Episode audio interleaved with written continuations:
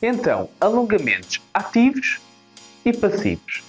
Mas o que é isto, alongamentos ativos ou passivos? Se tu treinas ou estás a pensar treinar para melhorar a tua forma física, este episódio é obrigatório.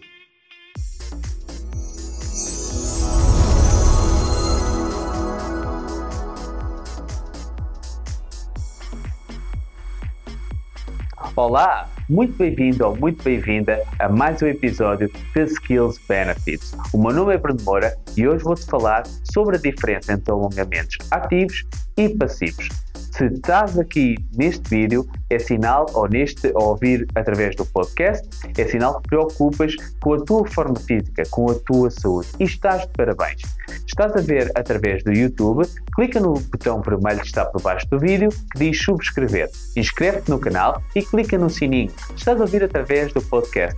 Enquanto conduzes, enquanto fazes uma caminhada, enquanto treinas ou fazes alguma coisa, clica seguir e partilha com mais pessoas, porque dessa, desta forma essas pessoas e tu estão a receber as estratégias mais atuais logo no dia e mais eficazes para que consigas ter um corpo eficiente e cheio de saúde, em boa forma física.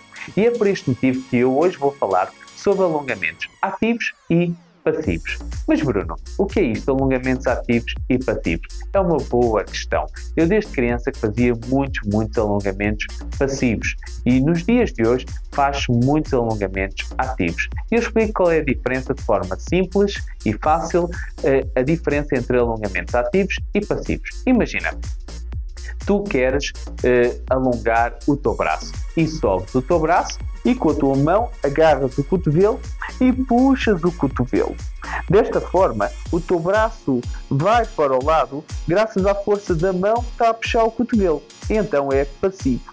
Mas se fosse sem a ajuda da mão, se o braço subisse e o teu cotovelo fosse para o lado, graças apenas à força desse próprio braço, já é ativo. Porque ele não dependeu de uma força externa, que neste caso seria a minha mão contrária, para puxar o cotovelo. Ele foi graças à força que tem. Isto acontece para os braços, para a coluna, para pernas, para todo o teu corpo. E esta é a grande diferença entre alongamentos ativos e passivos. Fazia-se muitos alongamentos passivos no final dos treinos, ok?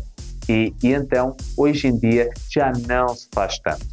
Faz mais alongamentos ativos e principalmente antes do treino tu por vezes já podes ter reparado, se viste algum jogo de futebol, os jogadores antes de entrarem fazem muitos alongamentos ativos, ok? Isto para quê? Para quando entrarem em jogo e forem jogar, eh, conseguir evitar dores e lesões. Para quando o movimento tiver que responder rapidamente, tiver que alongar rapidamente ou fazer força rapidamente, ele já fez alongamentos ativos em que teve a ativar rapidamente e desta forma consegue evitar dores e lesões. Porque imagina que novamente o exemplo do braço, eu tenho o braço lá em cima e o cotovelo foi para o lado graças à força da minha mão contrária que está a puxar o cotovelo.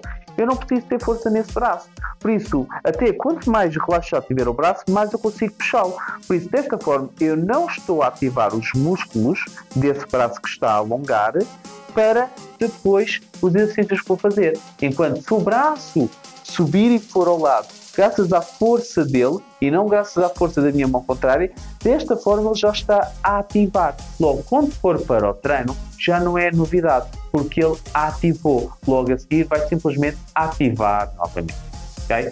Por isso, desta forma, os alongamentos ativos são cada vez mais procurados e mais utilizados, porque os passivos, utilizados em algumas circunstâncias e, e, e usando com uma determinada intensidade até pode promover alguma ruptura muscular. Por isso têm que ser utilizados com muito cuidado, tal como os ativos. Por exemplo, como eu te disse, no início do treino. Tu usando no início do treino, vais conseguir depois, quando fores para o treino ou para o jogo, imagina que vais jogar futebol com os amigos, ou paddle, ou qualquer desporto, vais com muito mais eficiência, já não é novidade para o teu corpo que ele já teve a ativar antes, ok? Por exemplo, dei-te o, exemplo do braço, mas tens movimentos ciclos para trás, ciclos para a frente, ciclos para o lado, pronto. São tudo movimentos ativos para quando o teu braço for fazer um círculo, ele já estar preparado, já não ser novidade e assim evitares a dor e lesão.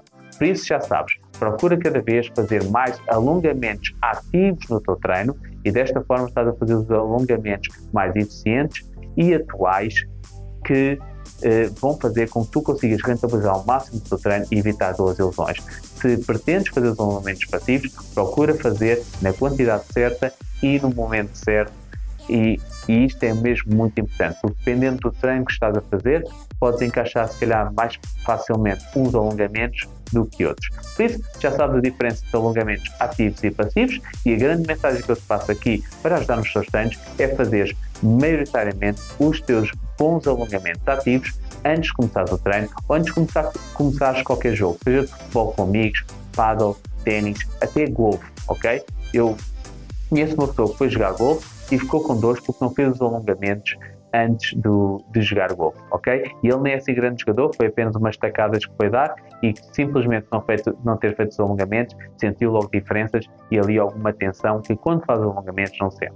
Por isso, já sabes, eh, resumidamente, já sabes a diferença entre alongamentos ativos e passivos e a minha grande recomendação é fazer bons alongamentos ativos antes do treino. Procura uma boa sequência, um bom acompanhamento faça uma sequência de alongamentos ativos que fazem com que depois tu consigas ganhar ao mesmo tempo flexibilidade e despertar os teus músculos para que o teu treino corra na perfeição e com o máximo de eficiência.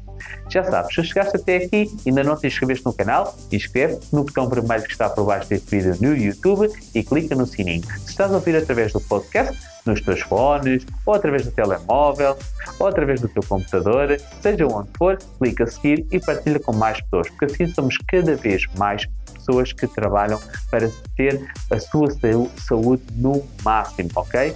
Que não melhoram só a sua saúde por tomar vitaminas, mas também fazem por isso.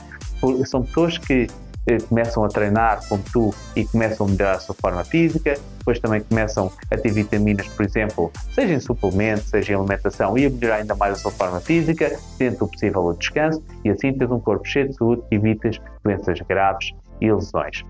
O meu nome é Bruno Moura, um abraço com muita saúde e já sabes, alcança a tua melhor versão.